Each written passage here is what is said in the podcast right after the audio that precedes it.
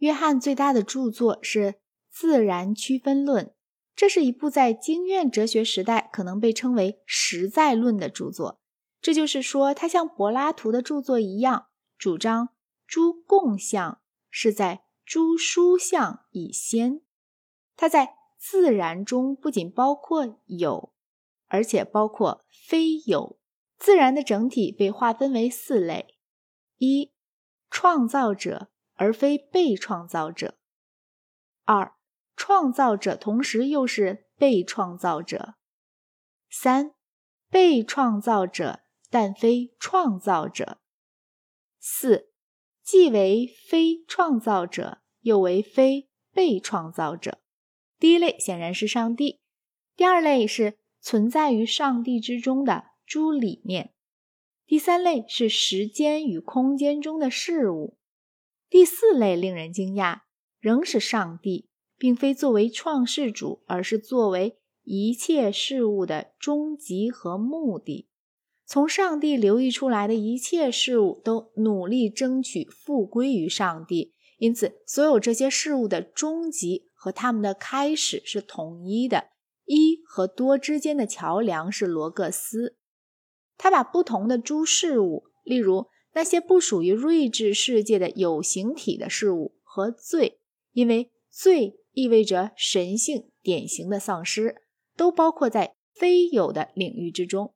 唯有创造者，而非被创造者，具有本质的存在。它是一切事物的本质。上帝是事物的开始、终际和终极。上帝的本质是人类，以致天使所无从知道的。在某种意义上，他甚至连他自己也无从知道。上帝自身也不知道他是什么，因为他不是一个什么。在某种意义上来讲，他对于他自己和对于每一个智者都是不可理解的。在诸事物的存在中，可以看到上帝的存在；在诸事物的秩序中，看到他的智慧；在诸事物的运动中，看到他的生命。他的存在是圣父，他的智慧是圣子。他的生命是圣灵。然而，迪奥尼修斯所说没有一种名称可以用来确言上帝的说法却是正确的。有一种所谓肯定的神学，在这种种神学中，人们把上帝说成是真理、善、本质等等。但这些肯定只不过是象征性的真实而已，因为所有这些术语都有一个对立语，而上帝是没有对立语的。创造者同时又是被创造者。这一级事物包括。诸第一原因，或诸原型，或柏拉图主义的诸理念，这些第一原因的总和便是罗各斯。诸理念的世界是永恒的和被创造的，在圣灵的影响下，这些第一原因产生了个别事物的世界，但其物质性却是虚幻的。当提及上帝从无中创造万物时，在上帝超越所有知识的意味上，这个无应该被理解为上帝本身。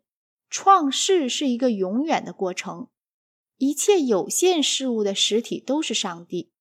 被造物并不是一个与上帝有区别的存在，被造物存在于上帝之中，而上帝以一种不可言喻的方式在被造物中显示他自己。圣三位一体热爱在我们心里的，以及他本身中的他自己，他看他自己，并推动他自己。罪的根源在于自由。罪的发生是因为人们转向自己而不趋向上帝。罪的根源并不在上帝之中，因为在上帝里面没有恶的概念。恶是非有，而且它没有根源，因为假如它有根源，它必将变为必然。恶是善的缺乏。罗各斯乃是将多带回一，将人带回上帝的原理，因此他是世界的救主。通过与上帝的结合，人生中导致这一结合的部分亦将变为神圣。在否认个别事物具有实体性这一点上，约翰与亚里士多德派的意见是不一致的。他称柏拉图为哲学界的泰斗，然而他关于存在的分类中的前三类都是间接起源于亚里士多德的创动，而非被动者。创动即被动者，被动而非创动者。在约翰体系中，其第四类。既为非创造者，又为非被创造者，则来自狄奥尼修斯“一切事物复归于上帝”的说法。从以上的概述中来看，约翰斯克托的非正统教义性是显而易见的。否认被创造物具有实体性的他的泛神论是与基督教义相违背的。他对于从无中创造万物的解释，也不是任何一个审慎的神学家所能接受的。他的三位一体说和普罗提诺的说法极其类似。他在这一点上虽试图维护自己，但他的说法却未能保持三位的同等性。这些异端显示了约翰的精神独立性，这在公元九世纪里是令人惊异的。他的新柏拉图主义的见解，有如在公元四五世纪希腊诸教父中间一样，在当时的爱尔兰可能是很普遍的。假如我们对于公元五世纪至九世纪间的爱尔兰基督徒知道的更多一些，也许我们发现约翰并不那么令人惊异。另一方面，也许他所持异端的大部分是出于韦迪奥尼修斯的影响。狄奥尼修斯曾被认为与圣保罗有过联系，而被人误认为正统教派。他认为创世没有时间的这种见解，当然也属于异端。这就迫使他说，《创世纪》中的记载属于预言的性质。天国和亚当的堕落是不该按字面解释的。有如所有泛神论者，他在罪恶的方面解释感到困难。他认为人类最初是没有罪的。